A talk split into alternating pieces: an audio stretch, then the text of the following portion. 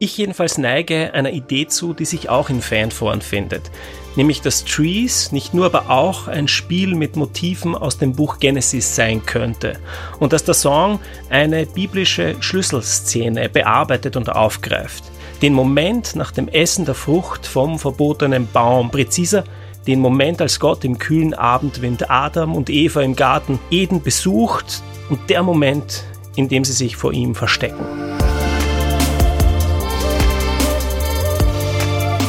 Mit Herz und Haltung. Dein Akademie-Podcast. Pop-up. Gott im Pop was die Band 21 Pilots und die Sängerin Army Warning mit Schöpfung und Sündenfall zu tun haben. Hallo, hier ist mit Herz und Haltung euer Podcast aus der Katholischen Akademie im Bistum Dresden-Meißen. Hier gibt's spannenden Input zu den großen Themen unserer Zeit aus Religion, Politik, Gesellschaft und im heutigen Fall Popkultur. Und dazu begrüße ich den Mann, der den heutigen Podcast zu verantworten hat. Und wenn ihr uns schon länger hört, kennt ihr ihn bereits aus unserer Reihe Basics Theologie endlich verständlich. Und heute ist er endlich wieder mal bei uns. Professor Dr. Martin Dürnberger, Fundamentaltheologe an der Uni in Salzburg, Leiter der traditionsreichen Salzburger Hochschulwochen und ein ausgewiesener Experte, wenn Theologie und Popkultur aufeinandertreffen. Herzlich willkommen zurück, lieber Martin. Ja, herzlich willkommen und danke für die Einladung. Es freut mich sehr, dass ich mal wieder bei euch zu Gast sein darf. Wir freuen uns auch, dass du wieder da bist. Wir haben jetzt gerade schon so ein bisschen angedeutet, Popkultur und Sündenfall und Schöpfung. Worauf können sich denn unsere Hörerinnen und Hörer ganz konkret heute einstellen? Ja, eigentlich vermutlich ist es am ehrlichsten, wenn man sagt, ein Experiment, aber etwas Leichtes und Entspanntes. Der Grundgedanke, der uns da leitet, ist relativ einfach. Ja, der Kirche denen, die glauben, ist ja klassisch im katholischen Setting aufgetragen, ein bisschen die Zeichen der Zeit zu lesen und zu verstehen. Und das kann man auf verschiedene Arten und Weisen machen. Und eine Möglichkeit, die Zeichen der Zeit zu verstehen ähm, oder zu lesen, ist natürlich im Blick auf kulturelle Erzeugnisse, immer schon. Und kulturelle Erzeugnisse, es ist ein breites Spektrum, aber da gehört natürlich auch das dazu, was in der Popkultur, in der Populärkultur eine Rolle spielt. Und das kann vielleicht ein bisschen verstehen, helfen, was Menschen heute umtreibt, wie über Lösung nachgedacht wird, über Lösungsbedürftigkeit, also auch über religiöse Themen. Und als theologischer Mensch interessiert mich das natürlich aus einem systematischen Interesse heraus, aber, ich gebe es zu, auch aus Lust an der Freude. Das ist einfach interessant, so ein bisschen reinzuhören in die Charts oder in Videospiele etc. Wie machst du das? Äh, muss ich mir das so vorstellen, dass du mit der Brille des Theologen äh, quasi dir dann Popkultur vornimmst oder passiert dir das eher, dass du was hörst und sagst, Mensch, das ist ja total das, mit dem ich mich eigentlich auch beruflich beschäftige? Ganz klar auf die zweite Art und Weise. Also ich habe meinen Spotify-Account, den Namen gleich zu sagen, und schaue im Release-Radar jetzt nicht äh, durch, oh, gibt's da irgendein Thema, das, äh, das ich dann gleich bei der nächsten Vorlesung verwenden könnte, sondern man hört rein und denkt sich, ja spannend, äh, wie hier X, Y oder Z etwas aufgreift, was eigentlich auch ein biblisches Motiv sein könnte oder vielleicht sogar ist und wie wird da über gebrochene Existenz nachgedacht beispielsweise. Also das läuft eigentlich tatsächlich spielerisch leicht, würde ich sagen. Aber man muss natürlich aber auch ein bisschen aufpassen, die Künstlerinnen und Künstler nicht zu vereinnahmen. Ne? Das sind ja mitunter auch nicht explizit theologische oder christliche Songwriter oder, oder Künstlerinnen, sondern es sind eher Themen und Sujets, die einem da begegnen. Ja, also diese Gefahr gibt's natürlich. Also, dass man ständig die theologische Brille aufhat und dass man dann wenig überraschend natürlich auch überall Theologie findet, theologisch relevante Motive äh, und Themen. Und dann läuft man natürlich Gefahr, dass man dem Kunstwerk nicht gerecht wird, ja, einem Spiel nicht, einem Song nicht. Das hat ja einen Eigenstand und der lässt sich nicht reduzieren auf meine Wahrnehmungen, auf meine Begriffe, auf meine Themen. Das ist absolut klar. Umgekehrt glaube ich, wäre es aber auch sonderbar anzunehmen, dass Kunst, Kultur, Popkultur nicht auch Themen und Fragen bearbeiten, aufgreifen, die auch wache religiöse Menschen umtreiben. Und ich glaube, dass es deshalb natürlich legitim sein kann und ist, auch zu überlegen, wie beispielsweise existenzielle Fragestellungen in einer Fernsehserie verarbeitet, verhandelt werden. Kommt die Gottesfrage da noch vor im Kontext von Leid beispielsweise? Ich schaue mir etwa jetzt gerade Ted Lasso an, ähm, eine preisgekrönte Serie, Und da stelle ich mir schon natürlich irgendwann mal die Frage, ist das ein transzendenzloser Kosmos, der hier äh, entwickelt wird? Ich denke, das kann man machen. Es bleibt diese Gefahr natürlich, dass man zu viel reininterpretiert, aber vielleicht auch zu wenig. Also gibt vielleicht zwei Straßengräben. Ihr habt es auch schon gemerkt, gerade wenn wir von Serien sprechen, wir wollen das künftig vielleicht ein bisschen öfter machen und auch nicht nur an Popmusik aufhängen, sondern eventuell auch in Richtung äh, anderer popkulturelle Phänomene gehen, also Serien, Filme, Bücher und so weiter. Für heute braucht man noch eine, eine Form äh, von einer technischen Regieanweisung wir haben nämlich natürlich das Problem, wenn wir über Musik reden, dann wollen wir nicht nur über Musik reden, wir wollen ja eigentlich auch hören. Ähm, und rechtlich ist es ja nicht allzu leicht, sage ich jetzt mal vorsichtig formuliert, äh, im Podcast selbst die Musik abzuspielen, über die wir reden. Und deshalb braucht es da einen Workaround. Und die Idee ist, ich werde an bestimmten Passagen einfach sagen, so, jetzt würde ich Sie bitten, das ist der Vorschlag, hören Sie doch rein in das äh, Lied, von dem ich eben gesprochen habe. Und die Links dazu gibt's natürlich dann in den Show Notes, so dass man ein bisschen leichter auch die Musik findet, von der gesprochen wird oder die Songs. Ganz genau. Also einfach im Begleittext zum Podcast nachschauen. Da sind die beiden äh, Videos oder Songs, um die es heute geht, verlinkt. Und dann könnt ihr quasi euch am besten nur an einem Laptop setzen. Auf der, in dem einen Fenster ist Spotify offen oder wo auch immer ihr den Podcast hört und im anderen dann die beiden Songs. Genau. Und dann könnt ihr umso besser mitverfolgen, worum es jetzt gleich gehen wird. Martin, bist du bereit? So wie immer, ja, natürlich, hochmotiviert. ähm, das, das wird ein ganz entspannter, entspannte 20 Minuten werden das jetzt. Also ich freue mich eigentlich drauf. Super, wir uns auch. Äh, den Martin und mich könnt ihr übrigens im November, im Herbst, äh, bei einer Veranstaltung hier im Bistum Dresden-Meißen treffen, im Bildungsgut Schmochtitz. Mehr dazu gleich am Ende der Folge. Jetzt aber erstmal die 21 Pilots, Army Warning und der Sündenfall. Hier ist Martin Dunberger. Viel Spaß.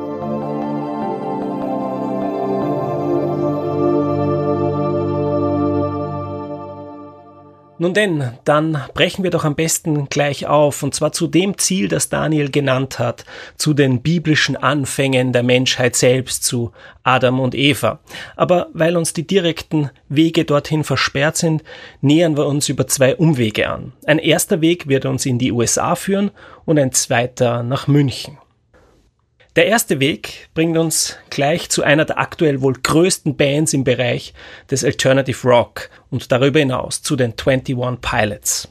2009 in Columbus, Ohio gegründet, besteht die Band heute aus zwei Mitgliedern, Tyler Joseph und Josh Dunn, beide Jahrgang 1988. Dann ist der Schlagzeuger Tyler der Sänger, der aber auch eine Reihe anderer Instrumente spielt, unter anderem immer wieder eine Ukulele. Die Band hat bislang sechs Studioalben veröffentlicht, wobei das dritte mit dem Titel Wessel 2013 sozusagen ihr Durchbruch auf der großen Bühne war. Und wenn ich große Bühne sage, dann meine ich jetzt kein lokales, regionales Festival, sondern ich meine die globale Musikindustrie.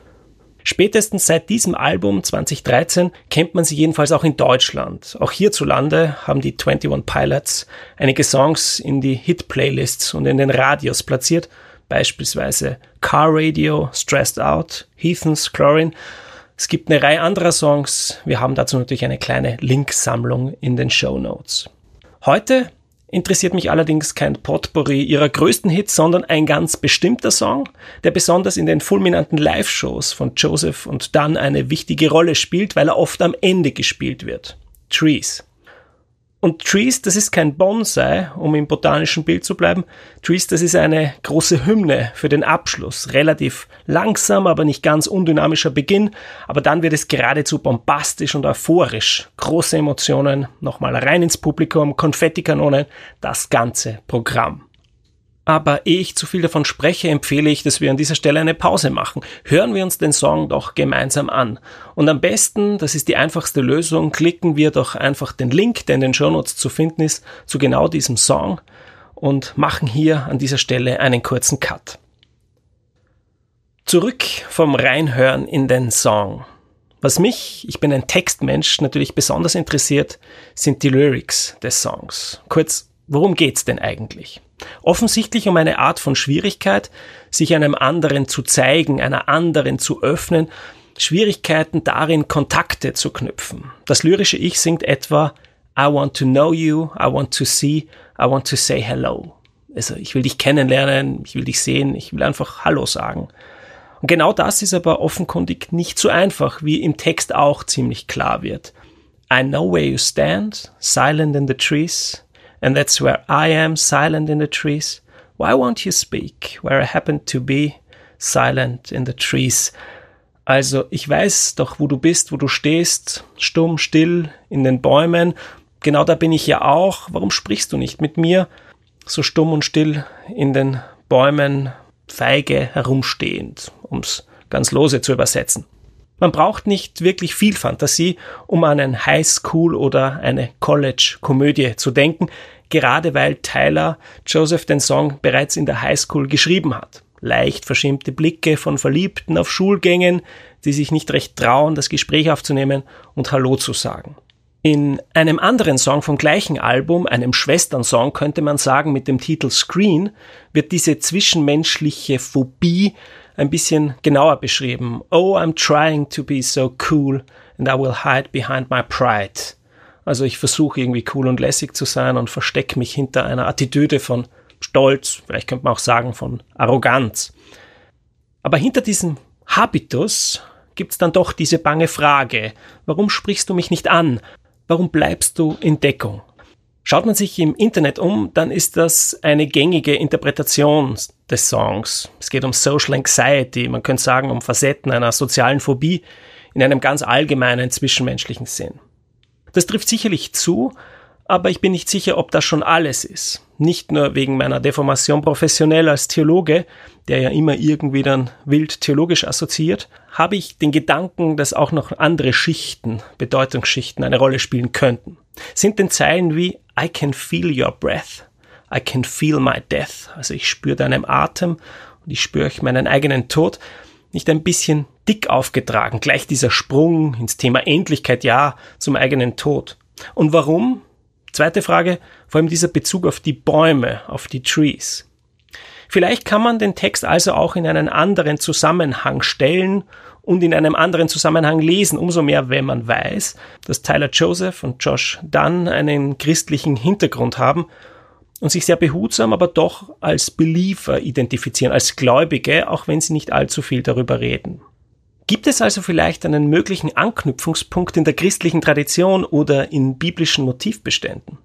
Ich jedenfalls neige einer Idee zu, die sich auch in Fanforen findet, nämlich dass Trees nicht nur, aber auch ein Spiel mit Motiven aus dem Buch Genesis sein könnte und dass der Song eine biblische Schlüsselszene bearbeitet und aufgreift. Den Moment nach dem Essen der Frucht vom verbotenen Baum, präziser den Moment, als Gott im kühlen Abendwind Adam und Eva im Garten Eden besucht und der Moment, in dem sie sich vor ihm verstecken. In Genesis Kapitel 3, Vers 8 heißt es, als sie, Adam und Eva sind gemeint, an den Schritten hörten, dass sich Gott der Herr beim Tagwind im Garten erging, versteckten sich der Mensch und seine Frau vor Gott dem Herrn inmitten der Bäume des Gartens. Hier sind wir also bei den Bäumen, bei den Trees. Und ich will dazu nur dreierlei anmerken. Kleine Bemerkungen, die ein bisschen vom Text wegführen, aber dann auch wieder zu ihm hin. Der erste Gedanke. Mit dem Fokus auf Social Anxiety, auf diese sozialen Phobien, lenkt der Song unsere Aufmerksamkeit auf das, was auch in der Geschichte von Adam und Eva eigentlich ein zentrales Leitmotiv ist und was das Gott-Mensch-Verhältnis einfärbt. Da geht es nicht gleich um Schuld, es geht auch nicht gleich um den Begriff der Sünde, sondern es geht zuerst einmal um etwas, was man mit dem Begriff der Scham bezeichnet. Das ist der erste Grundreflex nach dem Essen der Frucht. Das ist der erste Reflex, als man Gott im Garten hört. Scham ist ein komplexes Gefühl. Es kann auf eine moralische Verfehlung bezogen sein, aber nicht notwendig. Man kann sich bekanntlich für alles Mögliche schämen. Für seine Naivität oder Dummheit, für seine Kleidung, seine Herkunft, ja sogar für andere. Man kann sich vor anderen schämen, man kann sich aber auch nur vor sich selbst schämen. Und man kann sich natürlich auch überlegen, dass Scham mitunter wirklich angemessen ist Manche, die sich schamlos bereichern, sollten sich wirklich schämen, dass aber nicht jede Scham angemessen ist. Es gibt so etwas wie falsche Scham.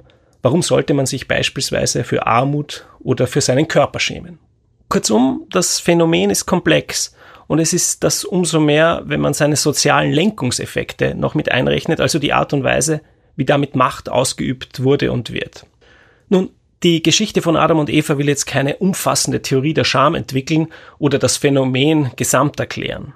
In ihrem Fall geht es offensichtlich um eine Scham, die auf etwas Bestimmtes bezogen ist, nämlich tatsächlich auf etwas, was sie getan haben, was sie nicht hätten tun sollen, das Essen der Frucht. Aber hier kommt nun ein zweites ins Spiel und das ist mein zweiter Gedanke. Scham hat nicht einfach damit zu tun, dass man sich dafür schämt, was man in einer bestimmten Situation getan hat, sondern Scham geht, wenn man so will, vielfach eine Schicht tiefer. Man rührt in gewisser Weise an das, wer man ist. Beim Kölner Theologen Hans-Joachim Höhn gibt es eine Formulierung, die genau auf das abhebt, dass es bei Reue und Scham nicht bloß darum geht, was man konkret getan und falsch gemacht hat, sondern dass darin auch eine tiefe Irritation darüber mitschwingt, dass man das überhaupt tun konnte. Was bin ich bloß für einer, dass ich tun konnte, was ich tat, heißt es bei ihm. Das ist die Irritation der Scham. Wer sich schämt, blickt gewissermaßen in den Abgrund, den die eigene Existenz in sich selbst hat. Wie konnte ich nur meine Frau so belügen? Wie konnte ich nur das Geld nehmen und mich kaufen lassen? Wie konnte ich nur einen billigen Witz auf Kosten meines Freundes machen, um gut vor anderen dazustehen? Dieser Moment, plötzlich den eigenen Schatten zu sehen, mehr noch, im je eigenen Schatten den je eigenen Abgrund, das ist es, was mich in die Bäume treibt, in die Bäume, in denen mein Schatten für mich und für andere unsichtbar ist und ich selbst auch eben. Silent in the Trees, wie es im Song heißt, Standing Cowardly. Vielleicht ist auch das im bereits zitierten Schwestern-Song Screens im Blick, den ich oben bereits genannt habe vom gleichen Album, denn darin heißt es We are broken people. Wir spielen uns allzu oft etwas vor, uns und den anderen, und verstecken uns nicht selten hinter diversen Insta-Filtern, diesen Feigenblättern einer digitalen Gegenwart. Okay, ich gebe zu, ich bin ein bisschen weit weg vom ursprünglichen Text. Eine Phänomenologie der Scham, eine Reflexion auf dieses Phänomen ist im Text der 21 Pilots nicht zu finden, auch wenn das Phänomen selbst anzitiert wird. Ich verwende den Song an dieser Stelle hier offensichtlich als Impuls, um allgemein darüber nachzudenken, wie sich Scham existenziell, sozial, spirituell zeigt. Und deshalb soll jetzt ein dritter Gedanke wieder näher an den Text heranführen. Und zwar ausgehend von der Frage, wer hier eigentlich spricht. Wer ist es denn, der sagt, I know where you stand, silent in the trees, and that's where I am silent in the trees. Also ich weiß, wo du stehst. Da bin ich nämlich selbst, stumm, still, ruhig in den Bäumen. Das könnte natürlich Adam sein, der weiß, dass Gott im Garten ist. Das könnte natürlich Eva sein.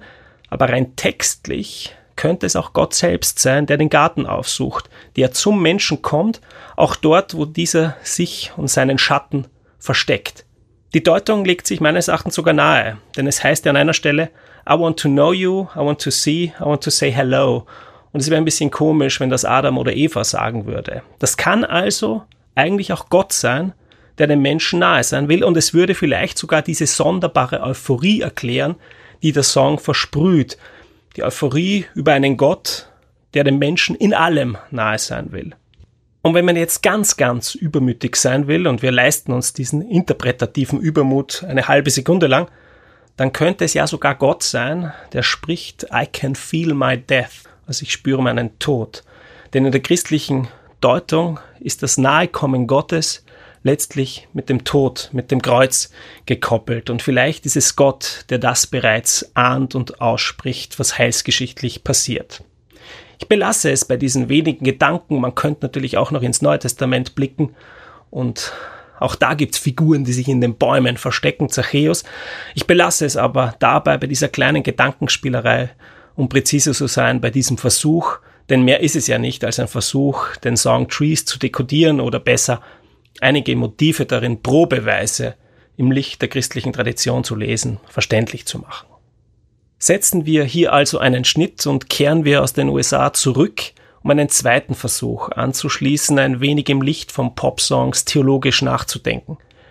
Und zwar im Licht jetzt nun einer deutschsprachigen Künstlerin, die in München lebt und im Bereich Pop Soul Reggae unterwegs ist. Army Warning, Jahrgang 1996. Ihr Song Blaue Augen ist 2022 auf dem Album Kurz vorm Ende der Welt erschienen. Anders als Trees zitiert sie darin keine biblischen Motive und Narrative an, um die Conditio Humana zu deuten. Es ist eher umgekehrt eine Auseinandersetzung mit der Conditio Humana, die uns möglicherweise eine Deutung biblischer Texte zuspielt. Und damit hätten wir heute eigentlich auch schon zwei idealtypische Konstellationen im Zueinander von Popkultur, Kultur und Theologie im Blick. Glaubensmotive stimulieren kulturelles Schaffen, so bei den 21 Pilots, und umgekehrt stimuliert kulturelles Schaffen ja auch die Art und Weise, wie wir unseren Glauben verstehen. So vielleicht jetzt bei Army Warning. Aber die hier angedeutete Meta-Ebene ist kein Thema für heute. Heute und jetzt zum Schluss soll es noch um Army Warning gehen. Deshalb wieder der Vorschlag, hören wir doch in diesen Song Blaue Augen gemeinsam rein. Der Link ist wieder in den Show Notes. Und damit wieder zurück in diese Auseinandersetzung mit dem Song. Das lyrische Ich, das uns hier begegnet, spricht eine Erfahrung an, so würde ich sagen, die vielen von uns vermutlich nicht ganz unbekannt ist. Um es plakativ zu fassen, dass nämlich Erwachsenwerden offensichtlich nicht nur mit neuen Möglichkeiten, sondern auch mit Verlusten einhergeht. Nicht zuletzt mit dem Verlust unserer Naivität. Genau hier setzt Warning an. Sag mir, wie ich wieder zurückgehen kann. Du sagst, alles wird gut und ich glaube nicht dran, und sag mir, wie ich wieder zum Anfang komme, wer hat mir meine blauen Augen weggenommen. In einem anderen Song, den Warning in diesem Jahr mit einer weiteren Münchner Künstlerin, mit Mola, veröffentlicht hat, dem Song nämlich Wenn wir groß sind, wird genau dieses Motiv nochmal angesprochen und es wird sogar ein bisschen drastischer formuliert. Ich dachte, wenn wir groß sind, heißt es darin, ist das Leben glamourös. Doch jetzt sitze ich hier und fühle nichts, als wäre ich schon tot. Jetzt, wo wir groß sind, sind die Träume plötzlich klein. Blaue Augen ist hier nicht so drastisch, würde ich sagen, aber deutlich genug. Der Song thematisiert, wenig überraschend, den Verlust der blauen Augen. Endlich erwachsen, kann und könnte man zwar machen, was man will, das heißt essen, worauf man gerade Lust hat, wach bleiben, solange man will, das Bett nicht machen, ja sogar ungeduscht durchs Leben laufen, auch das ginge, aber all diese Freiheiten und Möglichkeiten haben irgendwie ihren Glanz verloren. Oder wie Warning eben singt, jetzt wo ich im Schlaraffenland bin, fehlt mir zu all den Geschenken manchmal der Sinn. Man muss jetzt natürlich nicht allzu lang nachdenken, um darin eine theologische Anschlussmöglichkeit zu finden, gerade im Horizont dessen, was wir bislang behandelt haben. Der Verlust, den Warning beschreibt, der kann natürlich herangezogen werden, um den Verlust zu deuten, von dem wir vorhin auch gesprochen haben, nämlich dem Verlust des Paradieses. Kurzum, wir sind also wieder bei Adam und Eva gelandet. Bei Adam und Eva geht es um das biblisch gesprochen Erkennen von Gut und Böse. Das ist aber nichts, das mit dem Erkennen der eigenen Abgründigkeit zu tun hat, die im Ich schlummert, wie vorhin bei Trees, sondern bei Warning ist es ein bisschen anders aufgesetzt. Das ist etwas, was ein Moment im Prozess des Erwachsenwerdens ist. Ein Gedanke, den man ja ähnlich auch schon in der Aufklärung und der Philosophie der Aufklärung finden kann. Dieser Prozess des Erwachsenwerdens ist nicht ohne Ambivalenzen, so wie es Warning beschreibt, weil sich eben darin neue Möglichkeiten zuspielen, aber weil auch manches unwiederbringlich verloren geht. Wer seine blauen Augen verliert, sieht die Lage der Welt nicht bloß klarer und nüchterner, er mag auch tatsächlich desillusioniert sein. Er mag sich in diesem Prozess auch erschöpfen, darin ausbrennen, er mag daran sogar verzweifeln. Mit den Illusionen des Kindseins mögen nämlich tatsächlich auch unsere Sehnsüchte und Träume klein und kleiner werden – oder ganz verlöschen in einer Art bitterer Abgebrühtheit erwachsenen Daseins. Sie hören dann auf, den Nachthimmel zu erhellen, unter dem wir auf der offenen See unseres Daseins navigieren. Sie sind uns dann keine Orientierungshilfen mehr für die große Fahrt, die man Leben nennt. Sag mir also, wie ich wieder zurückgehen kann, mag man dann mit Warning singen und sich die Unbeschwertheit der Kindheit zurückwünschen, aber dieser Weg ist versperrt. Natürlich ist die Geschichte damit nicht auserzählt. Weder Warning noch die Bibel, würde ich sagen, sind naiv genug, um bloß das hohe Lied der Regression und Nostalgie zu singen, dass früher alles leicht und hell war und jetzt alles mühsam und schwer. Der eine Weg ist versperrt, ja, mag sein, aber das heißt nicht, dass es nicht noch andere Wege gäbe. Nicht zuletzt im Blick auf die Bibel ist mir an dieser Stelle ein Gedanke besonders wichtig, nämlich dass das Alte Testament die Sehnsucht nach Erkenntnis, die Sehnsucht Adam und Evas, gut und böse zu unterscheiden, nicht desavouiert. Denken Sie an König Salomo. König Salomo erbittet genau das und wird dafür gelobt. Verleihe deinem Knecht ein hörendes Herz, bittet er Gott im ersten Buch der Könige Kapitel 3, damit er dein Volk zu regieren und das Gute vom Bösen zu unterscheiden versteht. Wer könnte sonst dieses mächtige Volk regieren? Und es gefiel dem Herrn, dass Salomo diese Bitte aussprach, steht da zu lesen. Gut und Böse unterscheiden zu können, das ist das, was nicht nur Salomos Weisheit, sondern Weisheit schlechthin ausmacht. Der weise Mensch, der nicht mehr gutgläubig, naiv urteilt, ist einer, der das, was dem Leben dient und das, was dem Leben schadet, zu unterscheiden vermag, eben gut vom Böse. Was aber in der Geschichte von Adam und Eva deutlich wird, ist, dass diese Fähigkeit zur Unterscheidung für sich genommen nicht zu ihrem guten Ziel kommt, wie der Schweizer Alttestamentler Konrad Schmidt formuliert. Brudermord und Turmbau zeigen, schreibt er, dass der Mensch nicht das Gute wählt. Wird also bei Salomo Weisheit in hellen Farben und positiv gezeichnet, dann setzt die Geschichte von Adam und Eva einen anderen Akzent. Sie redet menschliche Weisheit nicht schlecht, keineswegs, aber sie zeigt gewissermaßen ihre tiefe Ambivalenz auf. In ihr wurzeln Krieg wie Kultur gleichermaßen. Das ist, nun in Klammern gesprochen, übrigens ein Grund, warum bibelwissenschaftlich aktuell diskutiert wird, dass diese Geschichte vom Paradiesverlust kein früher, sondern ein relativ später Text in den biblischen Schriften sein könnte. Der nüchterne Blick auf den Menschen und seine Weisheit spricht ebenso dafür wie der Umstand, dass im Alten Testament so selten auf diese Geschichte Bezug genommen wird. Würde die Geschichte von Adam und Eva zu den ältesten Schichten des Alten Testaments gehören, so die Überlegung, dann wäre das ja unverständlich. Dann wäre ja unklar, warum so selten darauf referiert wird. Und damit schließe ich diese Klammer wieder. Kommen wir damit zur letzten Frage für heute, ausgehend von dem, was ich bislang über Warning und Adam und Eva erzählt habe. Und die Frage liegt gewissermaßen auf der Hand. Wie am besten umgehen mit dieser Ambivalenz des Erwachsenseins? Wie umgehen damit, dass die Unbeschwertheit der Kindheit, dass das Paradies verloren ist? Bei Warning deutet sich am Ende von blaue Augen zumindest eine Antwort darauf an.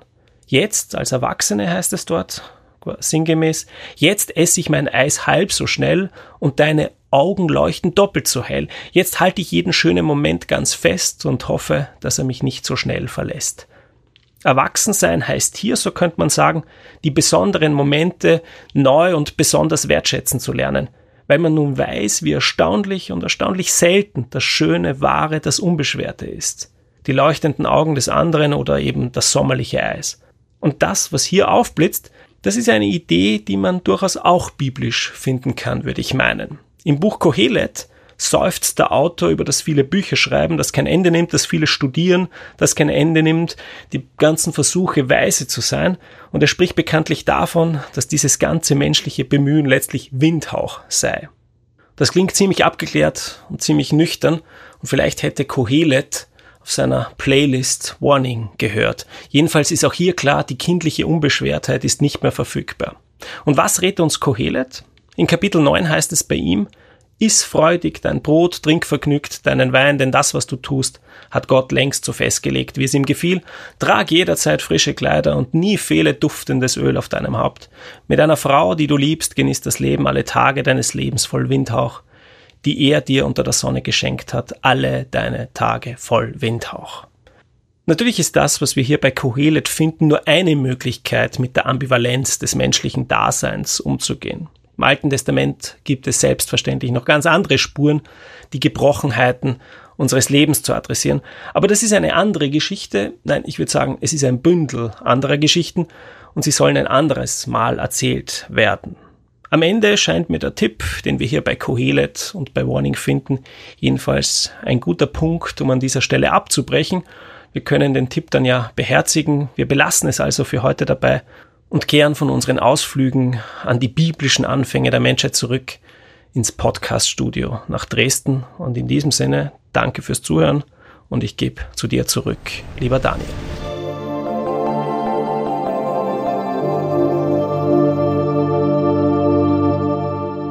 Vielen Dank, Martin Dürnberger, für diesen Input. Und wie gesagt, wir würden jetzt gern häufiger Pop und Theologie hier bei Mit Herz und Haltung miteinander in Verbindung bringen. Lasst uns deswegen unbedingt wissen, wie es euch gefallen hat. Was war gut? Was könnten Martin und ich noch besser machen? Meldet euch einfach auf den bekannten Wegen über Instagram, Facebook oder über die Website der Katholischen Akademie lebendig-akademisch.de. So, und ich habe es schon angekündigt im Vorgespräch, Martin, du bist zu Gast im Bistum Dresden-Meißen im Bildungsgut Schmochtitz St. Benno und zwar vom 17. November bis zum 19. November bei einem Wochenende mit dem schönen Titel Erschaffen, geliebt, begeistert. Grundlagen unseres Glaubens. Und das ist so ein bisschen die Fortsetzung von dem, was wir 2021 hier im Podcast gemacht haben, nämlich so ein paar Grundlagen des christlichen Glaubens bedacht. Aber wir haben uns gedacht, wir holen das mal aus dem Podcast ins, ins wahre Leben. Ne? Genau, so ist es. Und vor allem, das ist November. November ist schon eine sehr dunkle Jahreszeit. Da braucht man ja irgendwie so Lichtblicke und ein paar schöne, warme, wohlige Momente.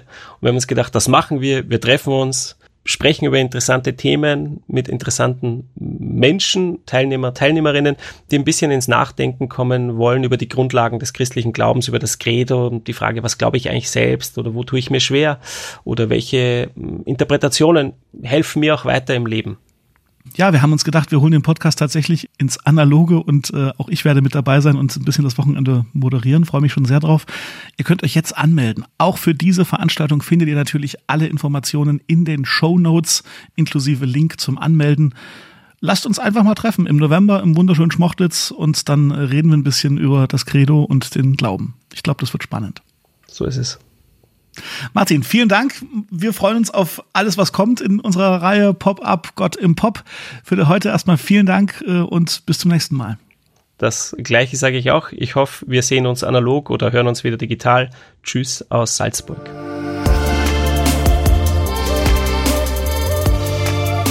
An dieser Folge mitgearbeitet haben Martin Dürnberger, Thomas Arnold, Emily Siegel, Jonathan Burger und ich. Mein Name ist Daniel Heinze. Dankeschön für die Aufmerksamkeit.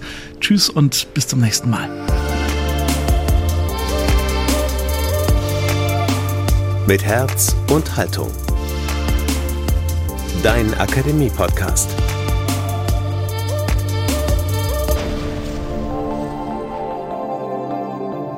Ein Angebot der Katholischen Akademie im Bistum Dresden-Meißen.